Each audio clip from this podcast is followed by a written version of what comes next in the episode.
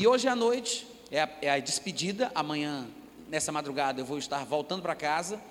E me pediram que eu contasse um pouco da minha história, um pouco daquilo que eu já passei, do que eu já vivi, porque eu não sei se todos vocês sabem, mas eu já fui esquizofrênico. A esquizofrenia é uma doença mental. E, segundo a medicina, é uma doença mental incurável, mas o nosso Deus ainda faz milagres. Amém? Eu tenho 45 anos de idade, eu sei que não parece nesse corpinho de 25, mas o, fa... o fato é que eu nasci em 1973, em 9 de janeiro, e eu nasci numa família que, por parte de mãe, a minha família, por parte de mãe, era toda cheia de esquizofrênicos. Eu tive um primo esquizofrênico, eu tive outros dois primos, filhos do tio Joaquim, esquizofrênicos. Eu tive o tio Joaquim, pai desses dois irmãos, esquizofrênico. Uma, uma tia minha, parece que era meio doida também, eu não sei se era só doida ou se era, só, se era doida ou só macumbeira, mas ela é um pouco perturbada do juízo. E uma avó que eu não conheci, que segundo me contavam, parece que minha mãe já me relatou isso, há muito tempo atrás, ela também tinha uns problemas, uns surtos de tempos em tempos. Eu não pude conhecer a minha avó e nem tive um convívio muito grande com essa tia que eu mencionei. Mas o meu primo, os outros dois primos e o tio Joaquim, eu tive um contato mais íntimo. Moravam na mesma rua que eu, em casas é, é, ao longo da rua, né? E eu vi desde a minha infância esse meu primo, chamado Fernando, falando em línguas que pareciam ser línguas inventadas por ele. Era uma coisa que inclusive assustava as pessoas que passavam perto, porque ele misturava latim com russo, com sons indecifráveis, e era aquela coisa assustadora. Sabe aquele tipo de loucura onde a pessoa fica 24 horas fora do ar? Esse era o tipo de loucura do meu primo. Ele não tinha um momento de surto, ele vivia surtado o tempo todo. Era aquele louco que anda pelas ruas nu ou vestido sem ter consciência da vida social, sem ter consciência das pessoas que o cercam. E eu cresci ouvindo esse primo, vendo as suas loucuras e fazendo as presepadas que ele fazia. Um dia esse meu primo inventou de se matar. E tudo isso por causa da influência da esquizofrenia na vida dele. E ele se colocou numa corda, pendurou-se pelo pescoço e começou a se debater. E o irmão dele correu e o resgatou daquela corda. Tirou ele da corda, brigou um pouco com ele, dizendo que ele tinha que ter cuidado, que as coisas não eram assim, que ele se preservasse. Claro que na loucura a pessoa não entende tudo o que é falado, porque ela vive uma realidade que só ela sabe qual é. E assim que ele foi salvo pelo seu, pelo seu irmão, naquele mesmo dia ele correu para o quintal, comeu lixo e morreu intoxicado. Meu primo Fernando morreu esquizofrênico, no mesmo dia que ele tentou se, matar, se matar enforcado, comendo lixo. Depois, meu outro primo, não sei se é o André ou o Daniel, os filhos do tio Joaquim, eu sempre confundo qual dos dois passou por isso.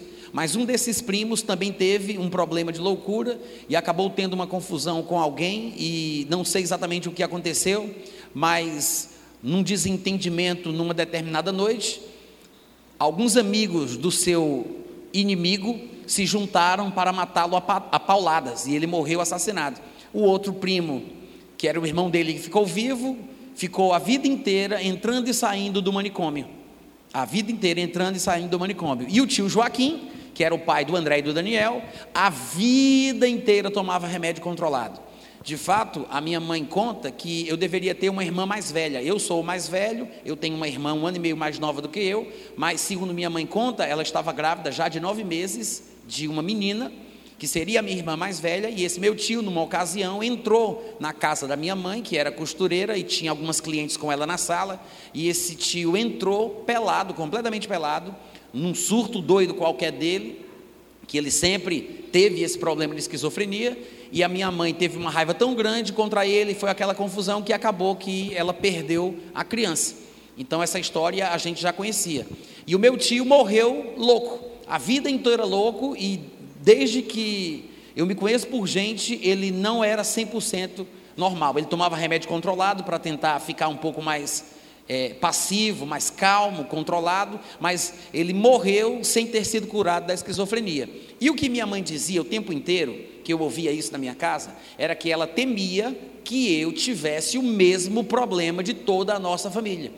Porque era um rastro de esquizofrenia na família da minha mãe. E por alguma razão ela achava que a minha forma de ser, meu jeito de falar, minha curiosidade, parecia muito com as coisas do meu tio Joaquim. Meu tio, meu tio Joaquim, ele era desenhista, artista, e eu sempre tive uma veia artística forte. E a minha forma de ver as coisas era um pouco diferente. E isso assustava minha mãe, porque ela via muita semelhança no, no irmão dela. E ela dizia: O meu medo é que a mesma coisa que aconteceu com Joaquim aconteça com o meu filho, com o Natan. E aos 13 anos de idade, aproximadamente, 13, 14, eu comecei a fumar maconha. Comecei a me drogar e Finalmente chegou um momento em que eu tinha uma pequena plantação de maconha no quintal da minha casa. Não era para tráfico, era consumo próprio, amém? Foi uma piada, tá? Por favor, não se escandalize. Mas fumei maconha e você sabe que quando a pessoa começa num determinado tipo de droga, ela acaba passando para outro. É assim que muitos jovenzinhos começam experimentando nas brincadeiras dos colégios ou nas brincadeiras dos amigos, tomando uma caipirinha, fumando um cigarrinho, uma coisa ou outra, e aquilo vai inspirando aquele jovem a buscar uma coisa mais forte, uma aventura maior. E muita gente passa da bebida alcoólica para o fumo da maconha, depois para a cola, passa, naquela minha época não tinha o crack, mas passa para a cocaína e vai piorando, vai piorando, a ponto de chegar numa situação quase irreversível. O que aconteceu comigo foi assim: eu comecei com a maconha, depois fui me envolvendo com outros tipos de drogas, passei a tomar anfetaminas, alguns comprimidos, comecei a cheirar cola, e a coisa foi piorando, foi piorando, e eu fui me envolvendo num padrão de vida completamente mundano. A minha família não era evangélica, era uma família católica, cristã.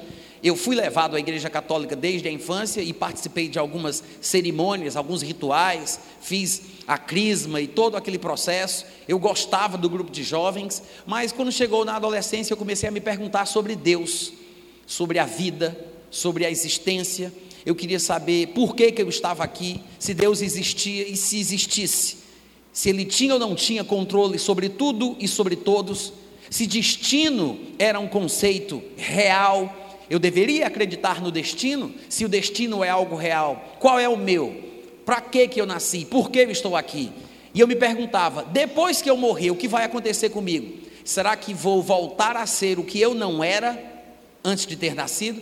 Porque eu não era nada antes de ter nascido, eu não tinha consciência, não lembrava de qualquer suposta vida passada, porque se falava no Espiritismo, no Hinduísmo, nas religiões que creem na reencarnação, se falava que havia uma espécie de transmigração da alma, que você sai de um animal, passa para uma árvore, passa para um ser humano, sai desse ser humano, passa para outro ser humano e você vai evoluindo. E eu não me lembrava de ter vivido outra vez.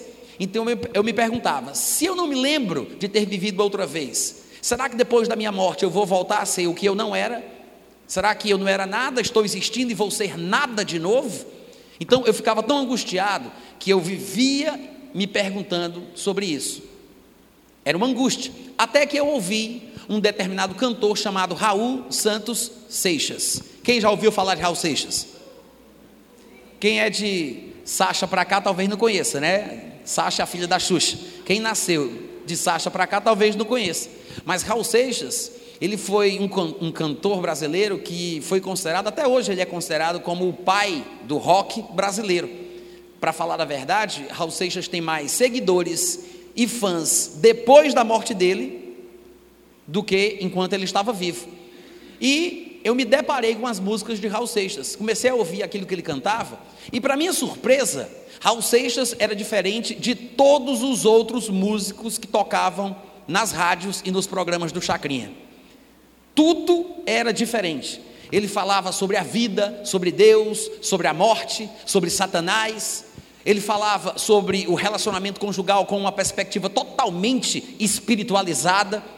Ele via o mundo de uma forma que nenhuma outra pessoa, no meu entendimento, parecia ver. E aquilo me chamou a atenção.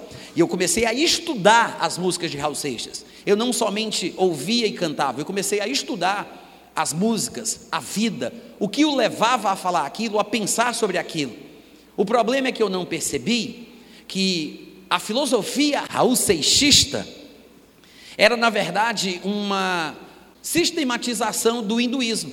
Raul Seixas foi influenciado por uma religião da Índia. Ele leu um livro considerado sagrado, escrito na língua sagrada dos hindus, escrito em sânscrito, livro chamado Bhagavad Gita, que significa em português o canto do Senhor. E à medida que eu fui estudando a vida do Raul, é que eu fui aprendendo sobre isso, descobrindo sobre isso. Mas eu não entendia nada sobre a questão da religião hindu. Eu não entendia nada sobre o mundo espiritual. Eu não acreditava em Deus e, obviamente, por causa disso, não acreditaria jamais em Satanás. Porque só acredita que Satanás existe aquele que sabe que Deus é verdadeiro. Porque, afinal de contas, é na Bíblia que nós aprendemos sobre Satanás e o reino das trevas. Não tem como acreditar em Deus e não acreditar no diabo. Mas como eu não acreditava num, eu também não acreditava no outro. Porque Raul cantava sobre Satanás e eu achava que aquilo ali era uma simbologia de alguma coisa que ele queria representar. Não que Satanás fosse um ser real, existente, num mundo invisível com o qual eu pudesse me relacionar. Então, através da influência de Raul Seixas, eu acabei me deparando com o livro Bhagavad Gita e eu li todo o Bhagavad Gita. O Bhagavad Gita é, na verdade, uma espécie de crônica que conta um diálogo entre Krishna e Arjuna. Krishna é sempre comparado com a pessoa de Jesus Cristo, porque seria a parte encarnada da trindade hindu, porque existem também três deuses na religião hindu. Eles dão alguns nomes a eles, mas pelo menos os mais importantes são Krishna, Vishnu e Brahma. Cada um tem uma função dentro dessa trindade hindu, mas Krishna seria a personificação de Deus, a encarnação da divindade. E o Bhagavad Gita contava a história da conversa entre Krishna e Arjuna. E Krishna ensinava a Arjuna que a vida humana não era só isso aqui, porque existiam inúmeras, inúmeras, inúmeras, inúmeras vidas, que nós morríamos, encarnávamos, vivíamos de novo, morríamos, depois reencarnávamos, vivíamos de novo e assim por diante. E Raul Seixas passou a cantar sobre as coisas que ele aprendeu através dessa filosofia hindu. E muita gente até hoje não entende isso. Quando Raul Seixas, por exemplo, canta na sua música, Você tem dois pés para cruzar a ponte, lembra daquela música? Ele diz: Beba, você, pois a água viva ainda está na fonte. Lembra? Você tem dois pés para cruzar a ponte. Vai. Nada acabou. Não, não, não. Né? Lembra dessa música? Sabe do que ele está falando ali? Ele está falando sobre você não desistir de evoluir espiritualmente enquanto você estiver vivo. Antes de você desencarnar, você precisa meditar, ter comunhão com Deus, cantar, porque a música teria sido deixada por Deus para que nós voltássemos para Ele, para que você pudesse cruzar a ponte. Ele está falando sobre a distância entre o homem e Deus. Então ele cantava essas coisas porque acreditava que a música deveria ser usada para falar sobre Deus e para cantar para Deus. É por isso que ele dizia: não pense que a cabeça aguenta se você parar. Não, não, não, não, não, não. Há uma voz que canta, há uma voz que dança, há uma voz que gira bailando no ar. Uh, lembra? Ele está falando sobre a música divina que foi criada por Deus com o intuito de levar o homem de volta para Ele. É uma loucura, mas é exatamente nisso que Raul Seixas acreditava. E é por isso que ele cantava da forma que ele cantava. Ele disse: Eu já ultrapassei a barreira do som, fiz o que pude às vezes fora do tom, mas a semente que ajudei a plantar já nasceu falando sobre a sua influência no mundo e a sua consciência de estar fazendo o seu papel através da canção. Ele fazia o trocadilho, ultrapassei a barreira do som, falando que tinha, através da canção, deixado no coração dos seus ouvintes uma semente para um futuro próximo. O nome dessa música é Geração da Luz.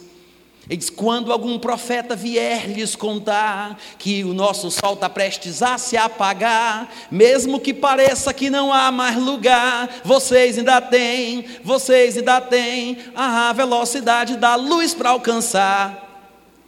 Falando e profetizando sobre esse tempo futuro que ele chamava de novo Aeon, que é a nova era. Tem uma música dele que se chama Novo Aeon. Aeon é uma palavra grega que inclusive aparece na Bíblia, que significa era, tempo, estação, mundo, depende do contexto. E ele dizia que nós estávamos vivendo na entrada deste novo tempo, desta nova era, onde as pessoas teriam a liberdade de acreditar naquilo que quisessem e poderiam então finalmente viver numa sociedade alternativa, não cheia de regras, não tão rígida, onde as pessoas poderiam fazer aquilo que quisessem, porque tudo seria da lei. E Raul Seixas, nessa música, ele diz: O sol da noite agora está nascendo.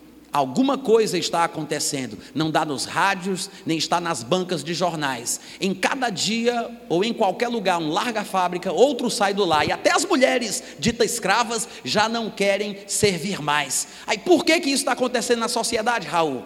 Aí ele explica: ao som da flauta da mãe serpente no para-inferno de Adão na gente. Danço bebê, dum, dum, dum, uma dança bem diferente. Vocês entenderam o que ele cantou? Ele diz: ao som da flauta da mãe serpente, no para-inferno de Adão na gente, ao som da flauta, dança o bebê, a cada nova geração, uma dança bem diferente ele está dizendo que o mundo está sendo influenciado pela música de Satanás. A cada nova canção que ele canta, a cada nova canção que ele grava, a cada novo hino espiritual que ele professa, as pessoas que o ouvem, não somente ele, através de outros cantores que têm entendimento do que estão fazendo, a cada nova geração, o bebê, ao som da flauta da mãe serpente, dança uma dança bem diferente. Aí ele explica um bocado de coisa e no final ele diz assim: Querer o meu não é roubar o seu, pois o que eu quero é só em função de eu. Sociedade alternativa, sociedade novo, Aeon é um sapato em cada pé, direito de ser ateu ou de ter fé, direito de ter prato entupido de comida que você mais gosta, de ser carregado ou carregar a gente nas costas, direito de ter riso e ter prazer, e até direito de deixar Jesus sofreu. Aí termina com a distorção assim. Hey! Tá Jesus Cristo. É do diabo não é? Hein, gente? É o cão purim. Purim. Na terra. Olha aqui para mim que ainda tem mais dois sustos hoje à noite. o interessante é que as músicas, olha para cá, tá bom, já passou a brincadeira.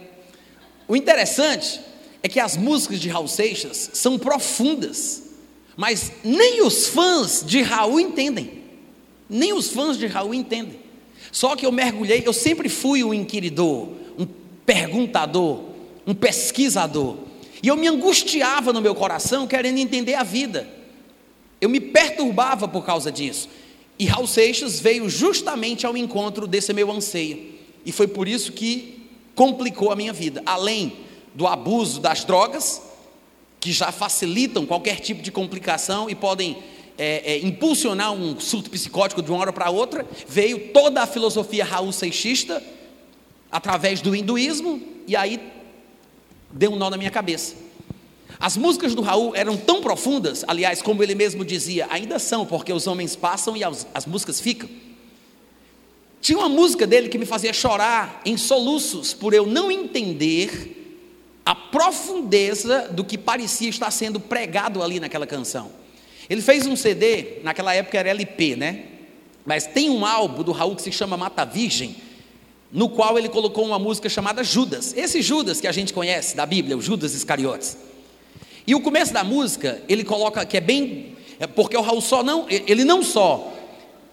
O Raul Seixas não só dizia coisas profundas, como ele, em muitas ocasiões, na grande maioria das vezes, conseguia interpretar a sensação através da melodia, da harmonia e do ritmo. Ele conseguia transmitir bem o que ele queria que as pessoas sentissem ao ouvir. Na música Judas, ela é mais ou menos assim: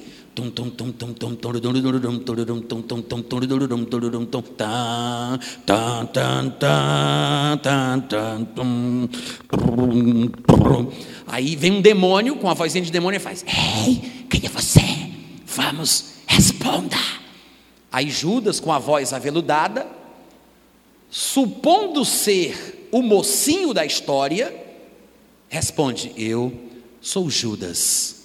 Aí a música começa, Judas cantando: Parte de um plano secreto, amigo fiel de Jesus, fui escolhido por ele para pregá-lo na cruz.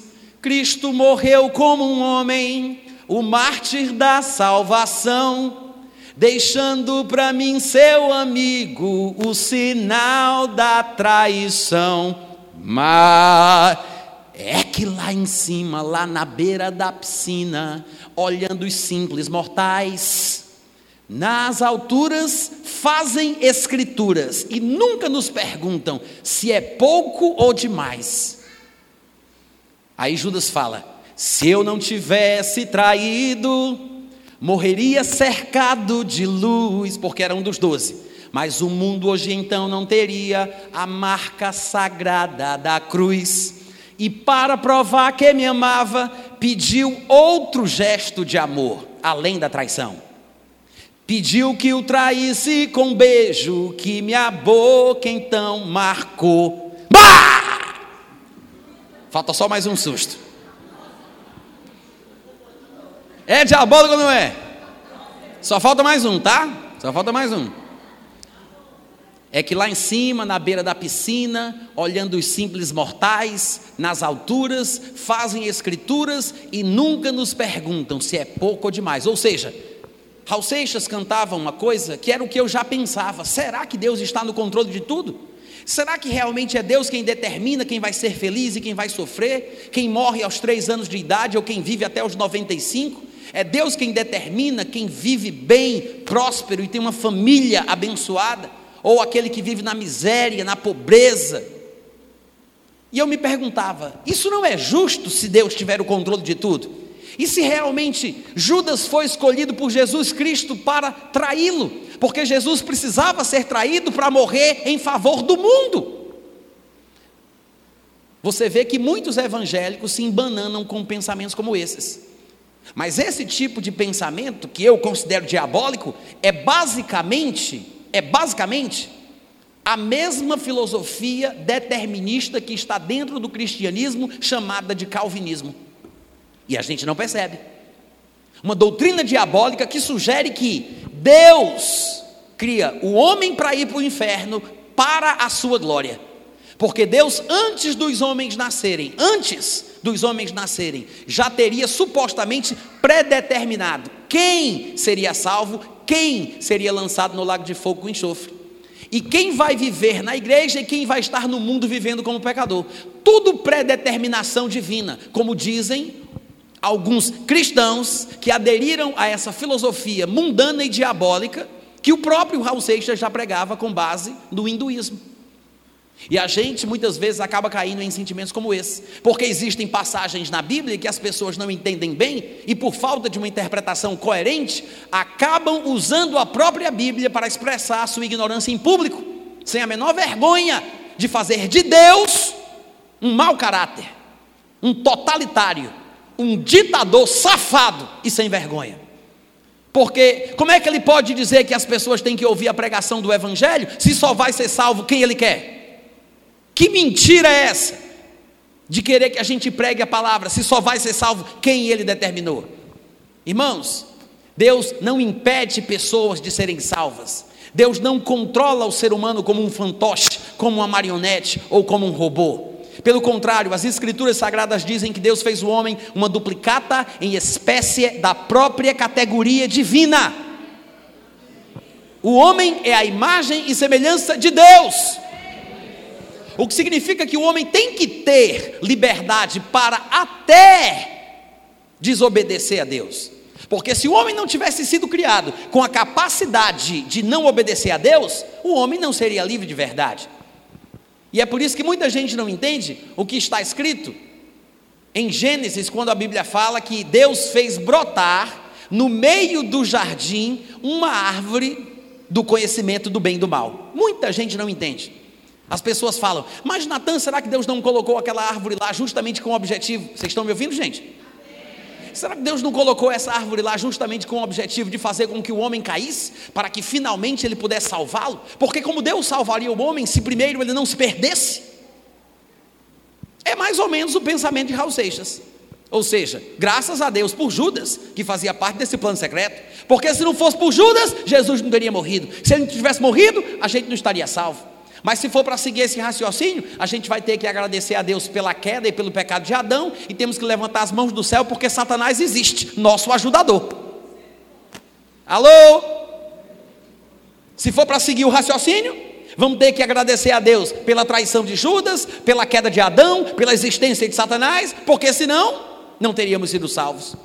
Nós estamos tentando entender e resolver problemas espirituais com a nossa racionalidade. A mente humana não foi feita para resolver problemas espirituais, porque questões espirituais se discernem espiritualmente.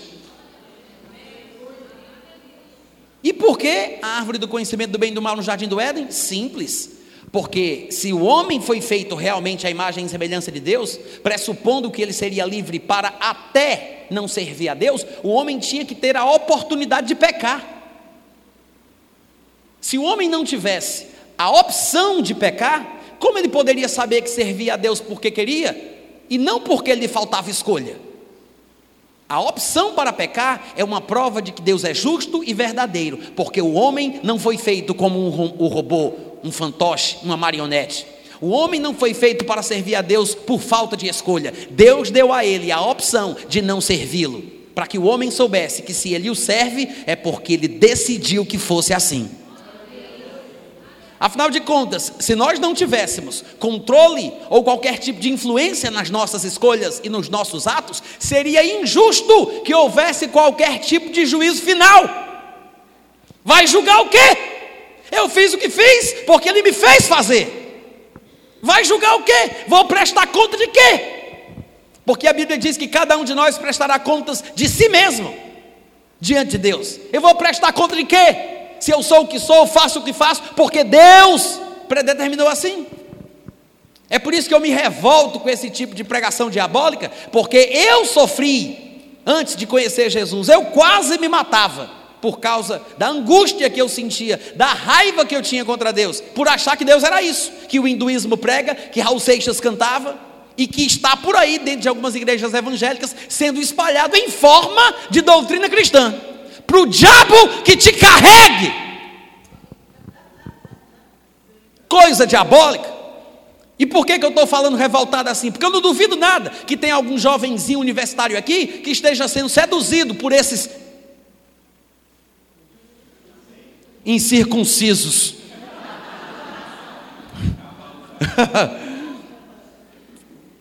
Porque hoje em dia a modinha é falar de calvinismo na internet. É tentar engabelar os bestas na faculdade dizendo que quem é pentecostal é burro. Aí os nécios, neófitos, que vão para a faculdade desejando adquirir conhecimento, são engabelados por três ou quatro palavras bonitas que ele nem entende. E aí banda para lá, para o lado do calvinismo, vai ler as besteiras que Calvino escreveu e fica hipnotizado, feito um idiota, pensando que é verdade. Mas o que é engraçado é que eu prego sobre isso abertamente por todo lugar que eu vou. Eu sei que nem todo mundo gosta, só que o que acontece é que no meu canal do YouTube, os que mais me xingam e ficam me ameaçando são os calvinistas. Agora, por que, que eles me xingam? Porque eu expresso a minha opinião. Porque se eles creem em predeterminação e que Deus controla tudo, será que eles não entenderam que talvez eu tenha sido determinado por Deus para ser do jeito que eu sou? Hein? Dá licença? Diz que eu não tenho escolha, mas fica com raiva porque eu não concordo com ele. E é porque eu não tenho escolha. Vamos lá, gente. Estou pregando muito bem hoje à noite. Cadê os amigos? Aleluia.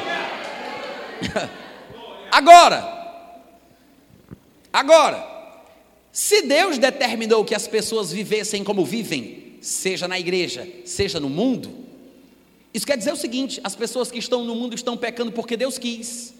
E as pessoas que fazem aquilo que Deus quer merecem entrar no céu, porque estão fazendo a vontade de Deus. Muito obrigado pelo entusiasmo. Deus abençoe a família de vocês. Se Deus fez com que as pessoas que estão no mundo, se Deus fez que estas pessoas que estão no mundo vivessem no mundo, porque eles só fazem o que Deus quer, porque Deus controla tudo, controla todos. Então as pessoas que estão fazendo aquilo que Deus quer, ou seja, pecando, roubando e matando, merecem entrar no céu, porque fazem o que Deus determinou, e quem faz aquilo que Deus quer, tem que entrar no céu, porque estão fazendo a vontade de Deus. Vê como o pensamento é idiota.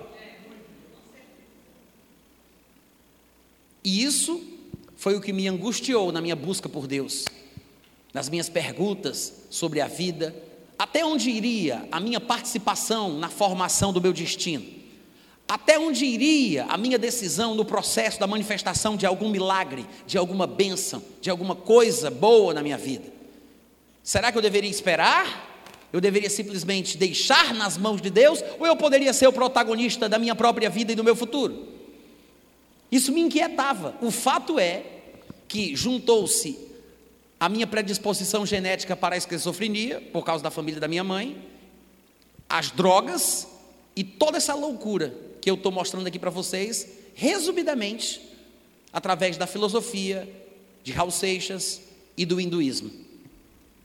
O que aconteceu foi que, quando eu tinha mais ou menos 16 ou 17 anos de idade, que eu comecei a praticar o que o livro Bhagavad Gita ensinava, porque eu, eu consegui pegar um livro daqueles para ler, e eu comecei a praticar o que o livro ensinava, as mantras, para o espírito, para a alma e para o corpo, mantra yoga, Hakti yoga, Bhakti yoga, comecei a praticar, e a sílaba da meditação eterna,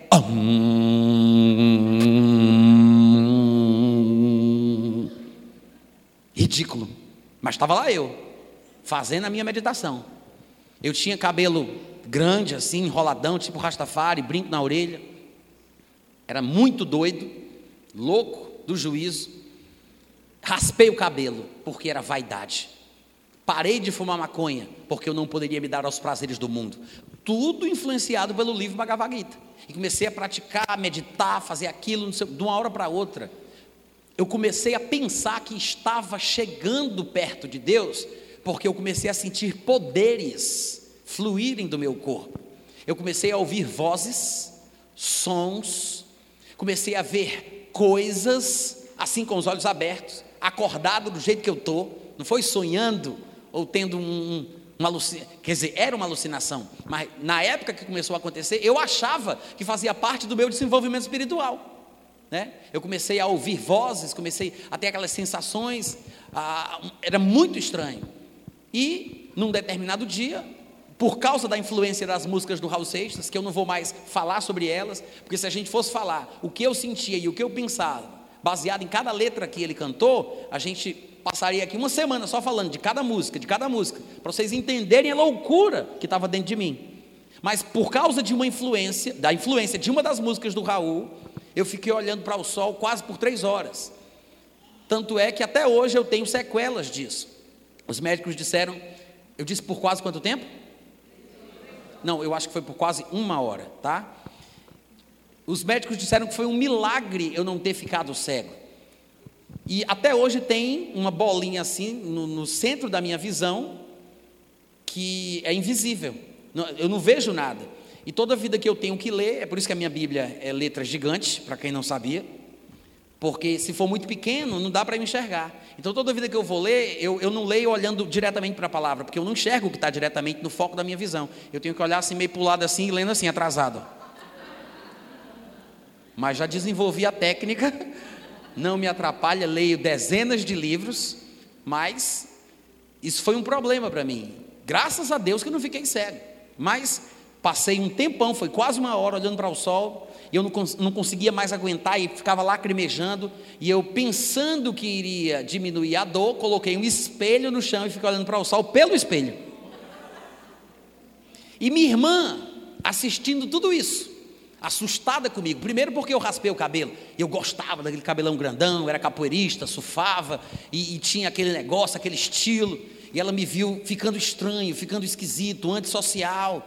Depois dessa loucura de raspar o cabelo, eu fiquei olhando para o sol ela se assustou de uma forma tal que ela procurou um amigo nosso de infância. E ela chegou para ele, contou a história, e esse rapaz estava sendo evangelizado pela sua irmã que estava desviada. Olha que coisa interessante.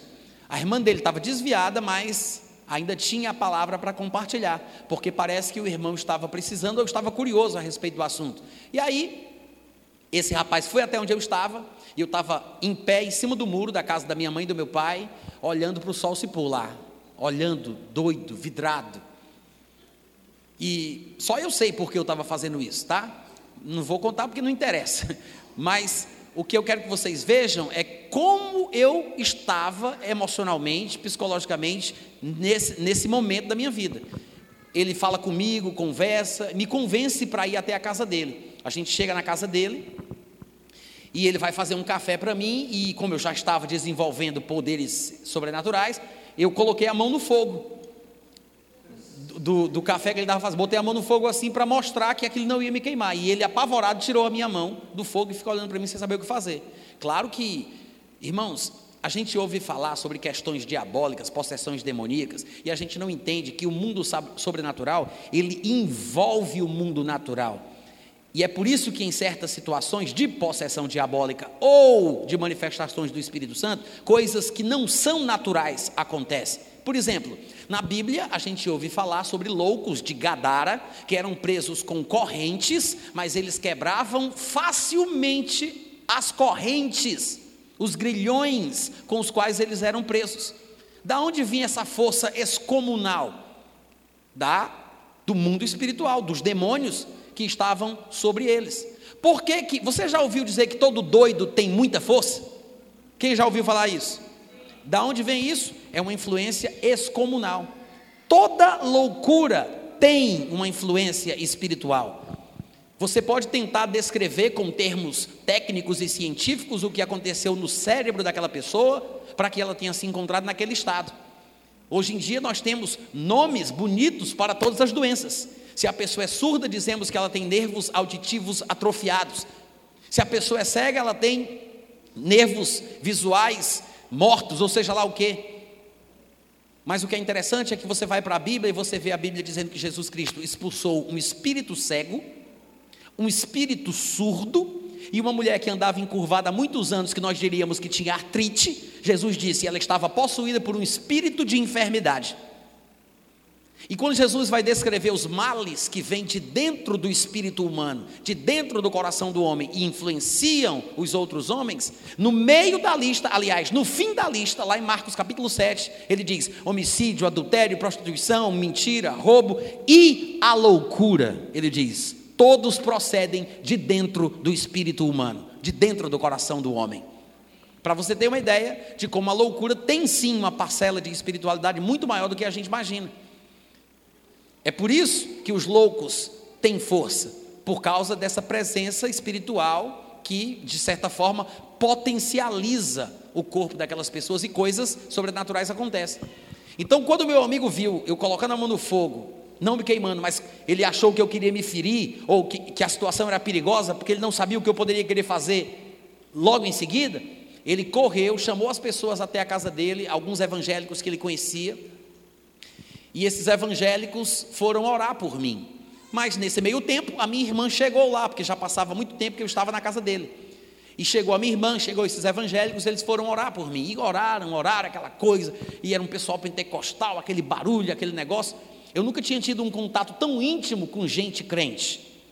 Eu não sabia o que era o povo evangélico. Mas eles acabaram dizendo que era bom que a minha irmã me abraçasse. Quando a minha irmã me abraçou, ela colocou as mãos assim para me abraçar, ela caiu possessa no chão, gritando, ah! se contorcendo, as mãos virando. E os evangélicos que tinham experiência sabiam que era demônio que deveria ser expulso. E começaram a expulsar, começaram a expulsar, e oração vai, oração vem, em nome de Jesus. Mas nem todo evangélico, dizimista e falador de línguas, tem conhecimento de como usar com autoridade o nome de Jesus. E não conseguiram expulsar aquele demônio. Acabaram levando ele, aliás, acabaram levando ela e eu para uma igreja Assembleia de Deus, que curiosamente era a igreja onde o meu tio era pastor de tempo integral. E levaram a gente para lá, estava tendo um casamento, acabaram colocando a gente numa casa do lado, e os irmãos que eram ali daquela rua se juntaram todos e foram orar, interceder pelo que estava acontecendo. E naquela noite, a minha irmã e o meu amigo, esse de infância que também foi, confessaram Jesus como o Senhor da sua vida. Se eu confessei, foi da boca para fora, porque nem isso eu me lembro. A única coisa que eu não me lembro nessa ocasião, porque durante todo esse processo teve duas ocasiões que eu não tenho consciência de ter feito qualquer coisa, ter falado qualquer coisa. Uma foi nessa, nessa casa, quando me disseram depois, a mulher que estava orando disse: Satanás, sai daqui, leve com você todas as suas coisas com as quais você entrou nesse ambiente. Aí disseram que eu dei as costas e comecei a sair pela, pela porta. Aí me puxaram de volta. Não lembro disso. Não lembro. Depois que oraram pela minha irmã e pelo meu amigo, que eles foram convertidos e agora eram, eram cristãos, falaram conosco e aquela coisa, abraço vai, abraço vem, vamos para casa. Quando chegou em casa, eu estava perturbado, as alucinações começaram a voltar, e durante aquela noite eu senti a minha testa mexendo, como se fosse uma borracha que alguém estava empurrando, e ela fazia assim, a minha testa fazia exatamente assim. Eu sentia ela entrando e saindo, entrando e saindo. E eu passava uma assim para ver se ela ainda era dura por causa da, do crânio, mas eu não sentia o movimento. Mas na, na minha testa estava com, com o dedo. Quando eu colocava aqui, eu não sentia o movimento. Parecia que estava normal, mas a testa estava mexendo, eu estava consciente que estava mexendo, e aquilo me perturbou, e eu colocava a mão, não, não sabia o que era, não conseguia identificar nada, eu disse, quer saber, eu vou dar uma olhada no espelho, vou ver o que é que está acontecendo, quando eu saí da cama, que eu fui passar pelo quarto da minha mãe, para pegar um corredor, para ir para a sala de janta, para olhar no, no espelho que tinha lá, quando eu entrei no quarto da minha mãe, que gostava de dormir de rede, a rede, a mamãe estava dentro da rede, a rede fez assim, ficou uma quina, como se fosse um monte, e começou a fazer um movimento assim, ó. Desse jeito. Isso, eu olhando aquilo. Quando eu vi isso na minha frente, sabe aquele arrepio assim que sobe ou que desce, aquele calor que parece que Satanás chegou assim atrás de você e fez: Oi, tudo bem? Aquele calor assim nas costas, aquele medo aí veio uma coisa assim na minha cabeça: não, você não pode ter medo das experiências sobrenaturais que você está experimentando. Você não queria descobrir o sentido da vida? Você não queria passar por outras dimensões? Você não queria voltar para Deus? Você não queria evoluir? Você precisa aprender a realidade do mundo invisível. Aí eu, tá certo, tá certo. Aí eu coloquei assim a mão na rede, aí a rede voltou ao normal, parou. Aí eu saí andando assim pelo, pelo pelo quarto para pegar o corredor e curiosamente eu via o meu corpo indo na frente e eu tinha a sensação de que estava atrás acompanhando o meu corpo. Eu me via indo no corredor. O corredor parecia balançar, é como se eu estivesse flutuando, estivesse grudado ao meu corpo de alguma forma, que para onde ele ia, eu era puxado até ele. Quando eu comecei a falar sobre essa experiência, que raramente eu falo sobre isso, hoje em dia vocês sabem que eu sou um pregador da palavra e é muito raro você me ouvir falando sobre a minha vida pessoal, mas é, como me foi pedido, então eu estou contando. Mas eu converso sobre isso nos bastidores da fé, com os amigos, em rodas, durante almoço, churrasco, de vez em quando eu conto a história. E quando eu comecei a contar sobre isso, eu falava que eu tinha saído do corpo.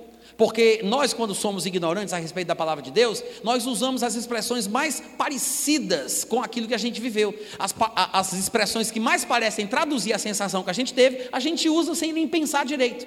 Mas a Bíblia diz que é impossível o espírito humano sair do corpo sem que ele morra. Assim como o corpo sem o espírito está morto, a Bíblia diz, assim também a fé sem obras é morta. Então, depois é que eu entendi que nunca um espírito humano sai do corpo do homem para que ele tenha uma experiência sobrenatural e depois volta para o corpo dele. O que acontece é que a pessoa tem uma experiência sobrenatural onde ela consegue ver além da limitação física, mas não quer dizer que o espírito saiu, quer dizer que aquela visão veio até aquela pessoa. A pessoa tem a experiência, a sensação é Literalmente, a sensação é de que eu saí e que eu fui. Mas a Bíblia diz que quando o espírito sai, a pessoa morre. Então, o meu espírito não tinha saído, e qualquer pessoa que você ouvir falando isso, talvez só fale dessa forma porque ainda não aprendeu a adequar o seu linguajar aos padrões da palavra. Não quer dizer que a experiência não tenha sido real. Às vezes somos nós que não sabemos como falar melhor à luz do que a Bíblia ensina. Mas eu falava que eu tinha saído do meu corpo. E eu fui andando por aquele corredor até que eu cheguei na sala de janta e aquela coisa me incomodando, eu queria saber o que era. Quando eu acendi a luz do banheiro, que estava colado àquela sala de janta, eu vi um olho na vertical, nossos olhos são assim, na horizontal, tinha um olho na vertical, diferente da, da cor dos meus olhos, era verde ou era azul, como se estivesse suspenso aqui, a mais ou menos assim, um dedo de distância da minha testa, na vertical, e eu olhava pelos três olhos, e quando eu piscava, os três olhos piscavam. E aquilo me assustou. Eu fazia, fazia assim, olhava e fazia isso, e aquele olho ali, e a testa bombeando, como se ela estivesse mexendo. E eu lembrei do que eu tinha aprendido no livro Bhagavad Gita, que falava sobre uma suposta abertura do alento vital, por onde o espírito teria entrado quando eu nasci e por onde ele iria sair para voltar para o encontro com Deus no nirvana. Então eu disse: Meu Deus, a minha terceira visão foi aberta. Eu achava que estava de fato evoluindo, progredindo, estava chegando lá. Então eu fiquei, mesmo assim, eu fiquei assustado. E quando eu saí desse banheiro, que eu olhava para as coisas, para o chocolate, quando eu olhava para a caixa de, de, de, de, maisena, que eu olhava para os desenhos, para os símbolos, para tudo que eu olhasse, tinha uma mensagem que eu entendia o que era. Eu entendi o símbolo, eu entendi a mensagem, eu entendi a cor, eu entendi a forma. Gente, uma loucura. Mas eu via, vivia, sentia tudo que eu estou contando para vocês. E eu lembro como se fosse hoje, a sensação que eu tive. Depois disso, eu voltei para o quarto e fui dormir. Mas antes de dormir, eu ainda ouvi uns sons, umas vozes. Eu via vultos passando no quarto. E teve um momento que eu fechei os olhos e continuei enxergando do lado de fora. E eu disse: Eu não acredito que eu estou fazendo isso, que eu estou conseguindo ter este poder. Aí eu fechava os olhos e via o quarto, via as coisas, e eu disse: gente, eu estou progredindo mesmo. Pronto, quando eu dormi, foi o segundo momento em que eu perdi a consciência. Durante todo o processo, eu só perdi a consciência duas vezes. Na sala lá daquela casa, do lado da igreja onde meu tio era pastor, onde eu contei para vocês que a mulher falou, eu saí, eu não me lembro disso. E a segunda vez foi essa, quando eu fui dormir. Quando eu acordei, eu estava de pé, no quarto que eu dormia, que era o mesmo quarto onde eu e minha irmã dormíamos. As luzes estavam acesas, minha mãe estava de um dos dois lados, que eu não me lembro direito, minha irmã estava do lado, a minha mãe estava do outro, e eu estava batendo, dando tapas na minha mãe. Depois, depois que passou todo o processo, depois que eu saí do, do manicômio, que eu ainda vou dizer para vocês que eu fui internado no manicômio. Já estou aqui dando spoiler da minha história, né? Mas quando foi depois, minha irmã e minha mãe me contaram o que é que tinha acontecido. Minha irmã disse que eu saí da cama de fininho, cheguei assim nela, cutuquei ela, ela olhou para mim de madrugada e eu fiz assim. E comecei a enforcar a minha irmã. E comecei a enforcar para matar. Diz ela que era uma coisa assim assustadora, que ela nunca tinha me visto daquele jeito. E eu exerci uma força como quem queria matar mesmo. E ela começou a se debater na cama e a mamãe ouviu aquele barulho no quarto, correu lá, porque o quarto dela era mais ou menos pegado assim com o nosso. Ela correu lá para dentro e começou a me puxar de cima da minha irmã. E a minha irmã, naquela noite, não sei se vocês lembram, mas ela tinha confessado Jesus Cristo, porque ela estava possuída por um demônio. Só que ela disse que depois a gente compartilhando as nossas experiências um com o outro, o que foi que a gente sentiu, o que foi que aconteceu, por que isso, por que aquilo, ela disse que quando estava endemoniada era uma coisa como se ela tivesse caído num buraco longe, é, é como se ela ouvisse vozes bem distantes, mas o que ela mais ouvia era: esse corpo não te pertence, em nome de Jesus Cristo saia, eu te repreendo, Satanás, em nome de Jesus, porque os crentes ficavam repetindo isso o tempo inteiro.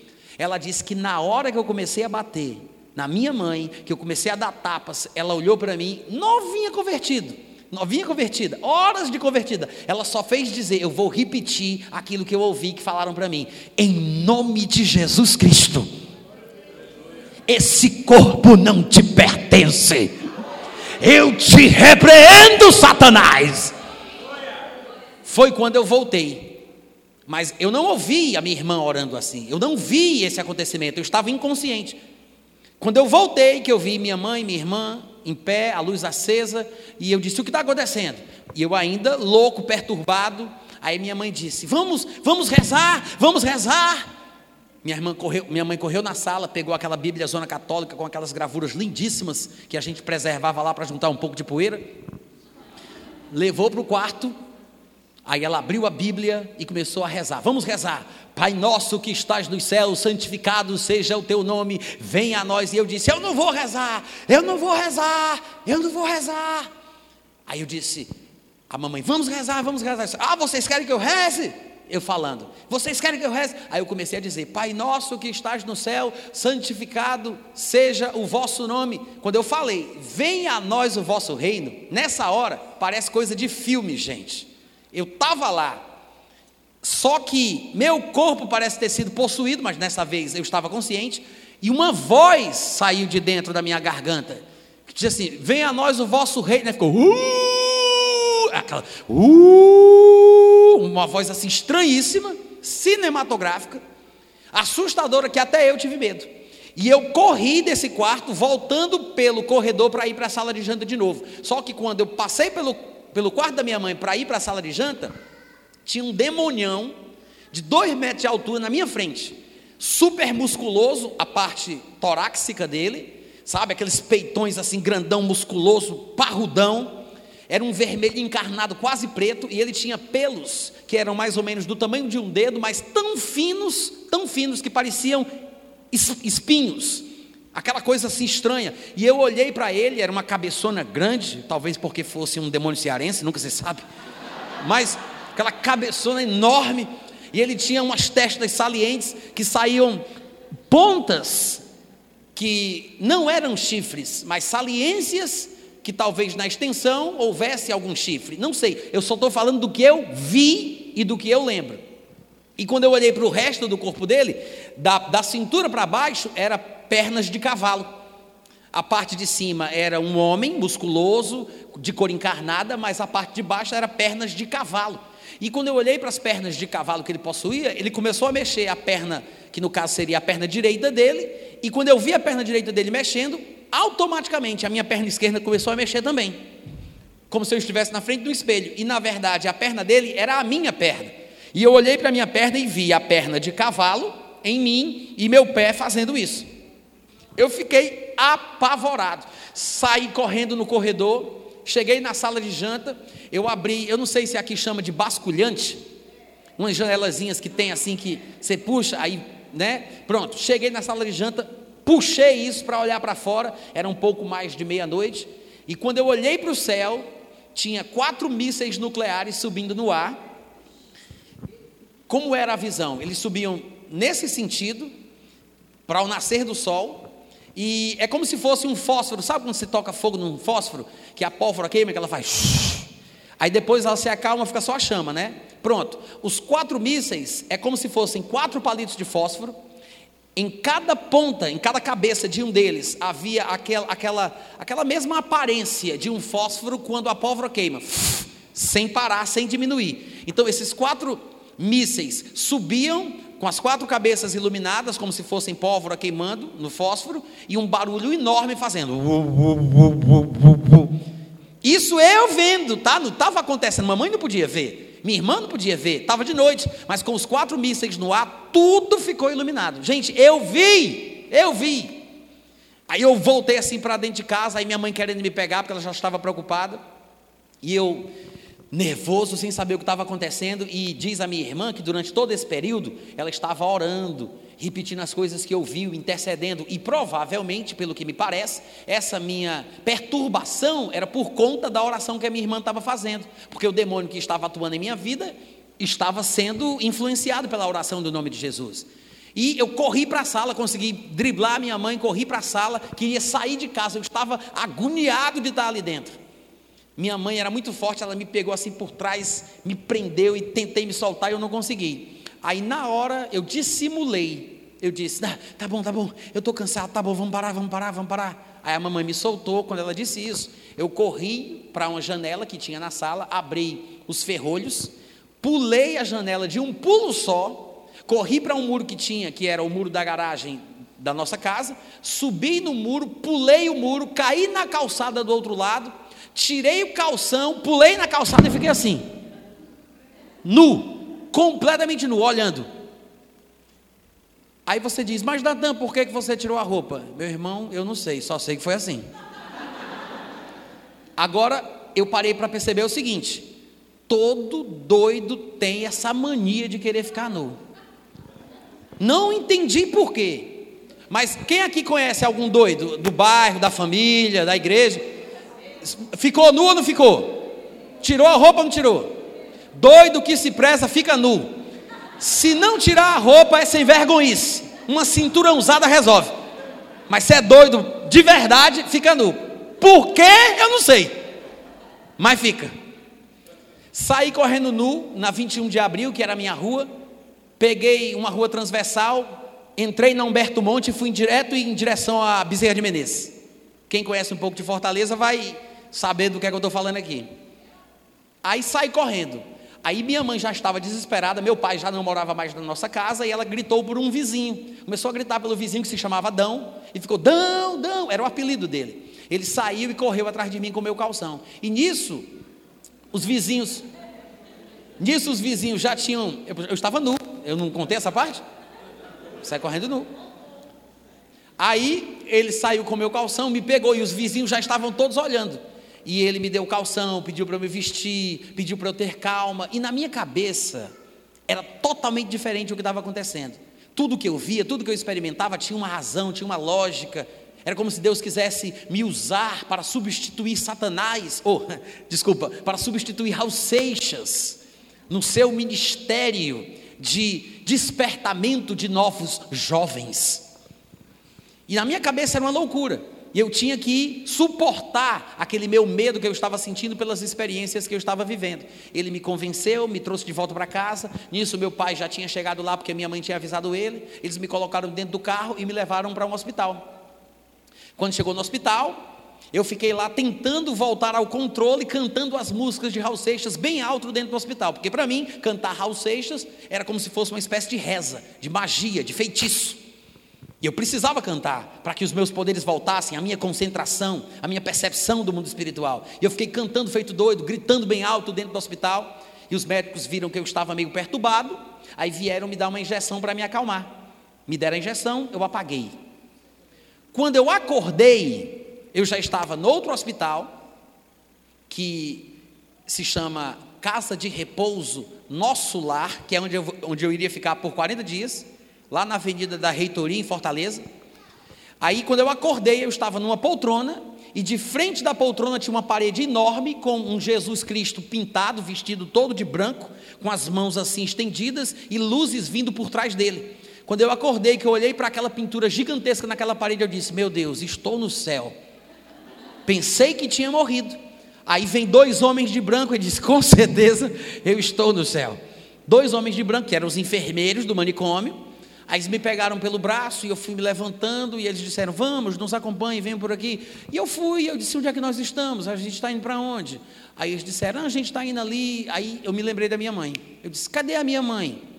Aí eles disseram: Foi ali, foi ali. Eu disse: Ali onde? Ali onde? E eles querendo me acalmar para não ficar nervoso. Aí eles disseram: Foi ali comprar cigarro. Minha mãe não fumava cigarro. E minha mãe tinha tido muito problema com cigarro durante a minha juventude. A gente passou muita fome, papai deixou a gente e, e ela tinha que costurar para sustentar os dois meninos. E ela fumava, era viciada em cigarro. E ela colocava o cigarro colado em cima dos pratos de comida, né? para ela lembrar dos filhos. E eu sabia que a mamãe não fumava, por causa da história, que foi muito traumática para ela. Quando eles disseram assim, ela foi comprar cigarro. Gente, eu comecei a dar pernada nesses homens comecei a dar tapa, a dar chute, a bater. Tudo que eu sabia de capoeira, eu des, des, despenchei, despanquei em cima deles ali, despachei, né? Aí eles chamaram outros médicos, me envolveram numa camisa de força, me prenderam, me amarraram, eles iam me soltar no pátio com os outros doidos. Mas como eu dei trabalho, me levaram para uma jaula. Entrei na jaula, meu irmão, pensa num tratamento médico especializado. Me cuspiram, me chutaram, pisaram no meu pescoço me bateram de todo jeito que você imaginar.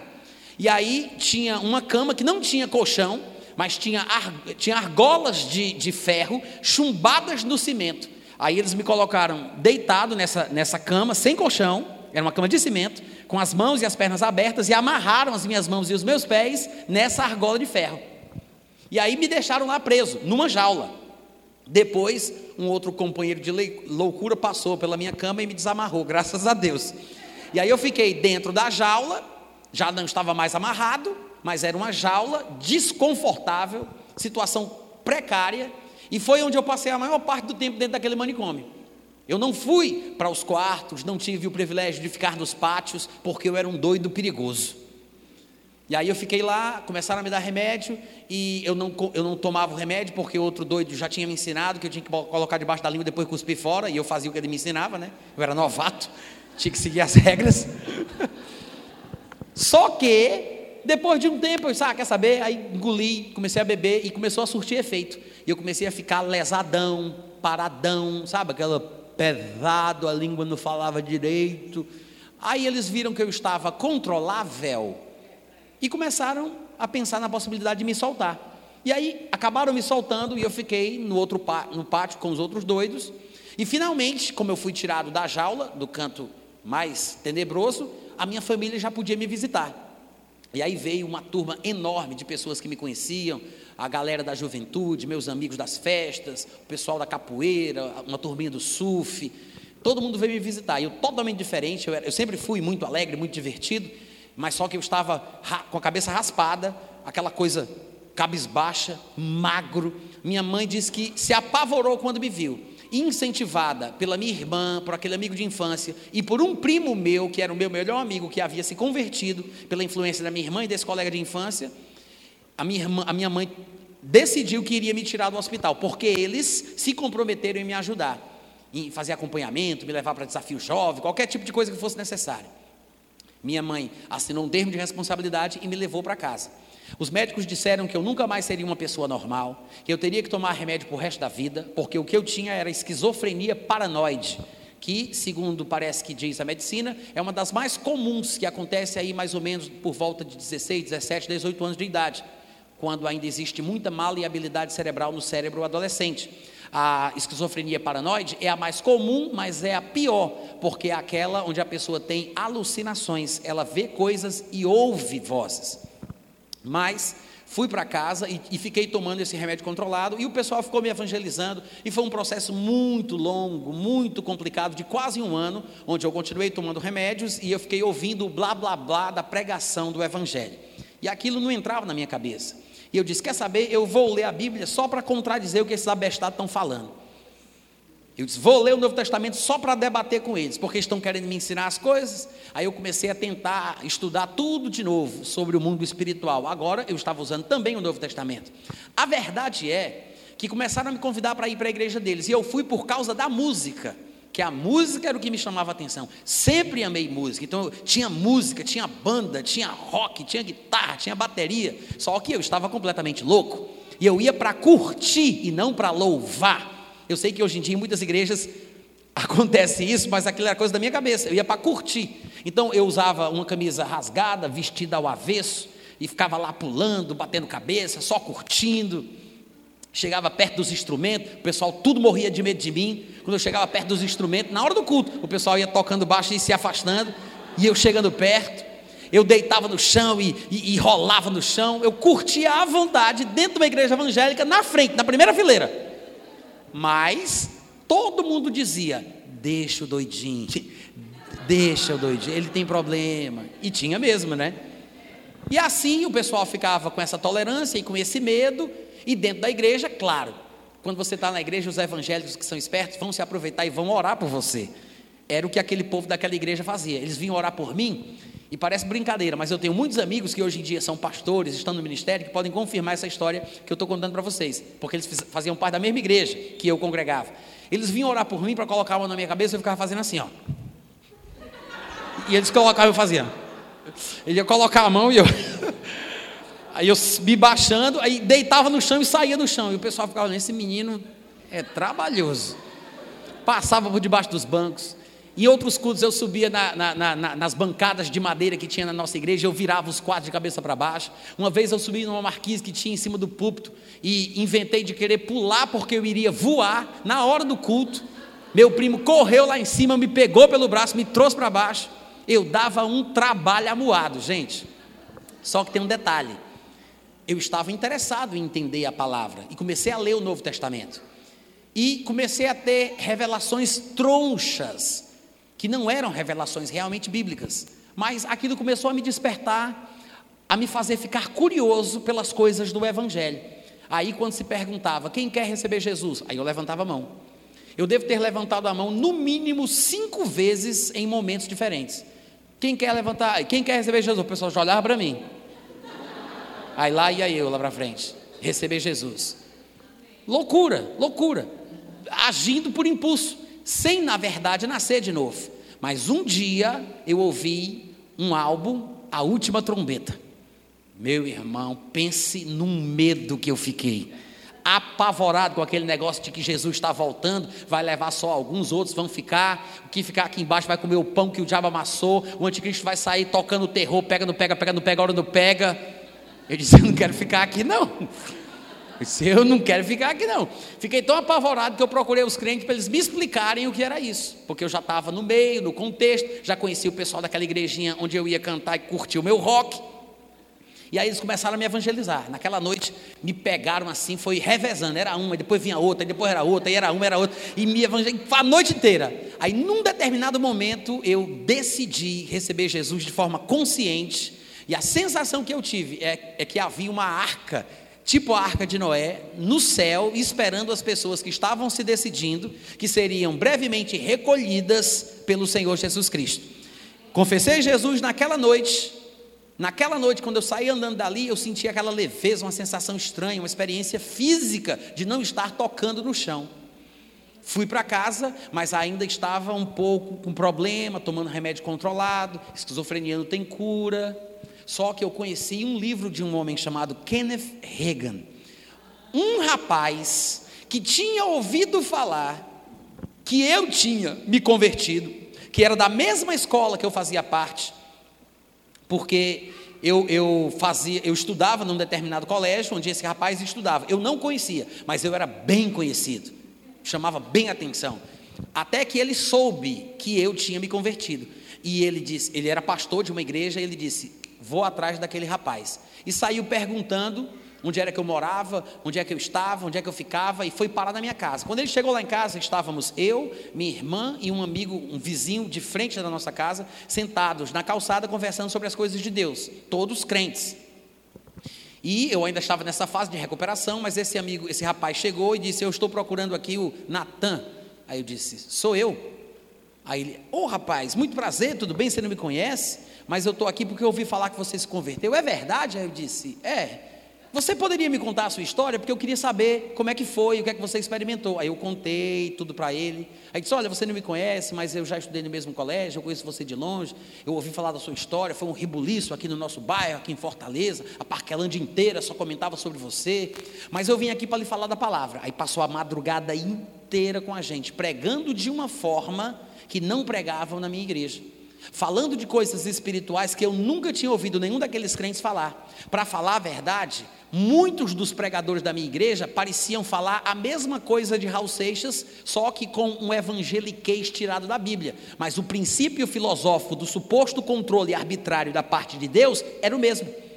E aquilo me deixava enojado, porque eu sabia que não tinha sentido. Eu não sabia como responder, mas eles só ficavam me desafiando. Vá ler Romanos 9, vá ler Romanos 9. E eu, novinho convertido, lia Romanos 9 e disse: Eita, eles estão certos. Não, não, só pode ser. Meu Deus, que coisa. Eu não acredito que Deus é assim. E não tinha respostas. Até que esse rapaz chegou na minha casa. Passou a noite inteira falando de uma forma que eu nunca tinha ouvido nenhum pregador falar. Quando foi pela manhã, ainda estava chovendo, era mais ou menos cinco e meia da manhã. O sol já tinha aparecido, lá nasce cedo. É por isso que não tem horário de verão. Lá nós temos o horário de Deus. Aí, amém. Aí nós saímos de casa até a casa dele com um guarda-chuva. Chegamos na casa dele, tomamos uma sobremesa. Aí ele me levou no escritório, tinha vários livros assim na estante. Aí ele pegou um livro fininho, naquela época eu nem falava inglês, não tinha noção nenhuma de inglês. Aí ele pegou um livrinho fininho assim, meio degradê, do preto para o vermelho, com uma silhueta de um homem na capa. E tinha escrito: Kenneth Hagin. O homem em três dimensões. Aí disse: O que é isso? Aí ele disse: Você vai ler esse livro todo. Quando você acabar, você vai voltar aqui. Eu vou te dar outro livro. Você vai voltar, porque eu não tinha dinheiro para comprar livro, eu não tinha nada. Né? Aí ele disse: Você vai voltar, eu vou ficar lhe dando livro. Eu disse: Está certo.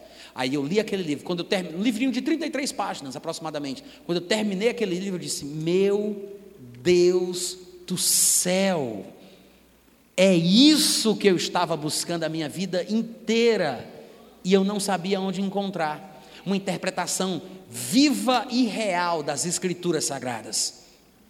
Eu comecei a ler os livros dele e aquilo começou a consertar a minha cabeça sem eu sentir, sem eu perceber. Aquilo começou a colocar os pensamentos no lugar e começou a moldar um novo homem em mim. E num determinado momento, já estudando e lendo os livros do irmão Reagan, eu disse: Eu não vou mais tomar remédios. Paro com esses remédios agora. E minha mãe, não faça isso. Eu disse: Eu vou parar. Parei de tomar os remédios. Comecei a ler os livros de T.L. Osborne e aquilo foi me formando, foi me influenciando, foi me abençoando. A verdade é, irmãos, que eu não tomo mais um desses remédios que eu tinha que tomar para o resto da vida desde 1991. Nunca mais eu tomei. Deus ainda faz milagres. E eu estou aqui na presença de vocês totalmente curado. Eu sei que há quem não concorde, mas o fato é que muita coisa mudou. E eu comecei a entender as coisas da vida. E eu sei que vocês não sabem disso, mas eu só tenho até a oitava série. Porque através das drogas e da malandragem eu não tive tempo de estudar. Então eu acabei não tendo oportunidade de estudar convencionalmente para terminar os meus estudos. Então eu só falava palavrão e gíria, mas através da leitura dos livros de Kenneth Reagan, através da leitura da Bíblia, a leitura do dicionário para entender as palavras que estavam na Bíblia, nesse processo de estudar, eu acabei pegando gosto pelo estudo. Aí comecei a fazer cursos, depois fiz supletivo, fiz um curso de programação de computadores, eu tenho formação técnica em programação de computadores. Já trabalhei por três anos nessa área, fiz até um programa, um sistema para a Fundação Nacional da Saúde, há muitos anos atrás. Depois fui aprendendo uma coisinha aqui, uma coisinha ali, e decidi que queria aprender inglês para poder ler os livros de Kenneth Reagan que não tinham sido publicados em português. Estudei inglês, comecei a aprender uma coisa, aprender outra, e eu me viciei em provar que eu não era burro. Tudo que eu via que era diferente, difícil, eu testava para ver se eu conseguia aprender. Isso virou um hobby na minha vida. E eu acho que foi um, um, hobby positivo, porque no final das contas, vocês me veem falando assim, vocês nem percebem, né? Que eu sou, que eu tenho essa história toda e que eu passei por essas complicações. Mas irmãos, a Bíblia diz: Deus é aquele que tira o homem do monturo e faz ele se sentar com os príncipes. Se, se Deus se Deus não faz mais milagres, tá bom da gente parar de ficar chamando ele de Deus. Deus ouve, Deus fala, Deus cura. Não tem nada, não tem nada incurável para Deus. A questão é: será que nós estamos aprendendo certo? Porque a fé para a cura vem, ela vem pelo ouvir a palavra de Deus. Se nós ouvirmos uma pregação da palavra na sua forma mais pura, na sua essência mais pura, você pode ter certeza, ela vai ser diferente do que a gente está acostumado a ouvir. E vai causar um efeito positivo na vida daqueles que ouvirem tais pregações, porque afinal de contas, a fé vem, ela vem pelo ouvir e o ouvir a palavra de Deus. Eu espero que Deus tenha tocado o teu coração e te inspire, você que é mãe, você que é pai, tia, você que tem um parente na sua família que é drogado, que é viciado, que é esquizofrênico, que é louco. Eu quero que você tenha certeza de uma coisa: Deus ainda faz milagres. É possível, é possível a cura plena, total deste filho, deste parente, deste sobrinho, em nome de Jesus Cristo, eu ordeno que todo espírito de loucura saia da vida desse jovem, desse rapaz, dessa moça, dessa adolescente, em nome de Jesus, que haja cura, cura na vida do teu parente, na vida do teu filho, na vida do teu sobrinho, na vida da tua irmã, na vida da tua mãe, na vida do teu pai, na vida do teu tio. Em nome de Jesus. Creia nisso. Eu espero que vocês tenham sido abençoados pela palavra. Foi um prazer estar aqui. E eu vou já querendo voltar o mais breve possível. Obrigado pelo carinho. Beijo no coração. Amém.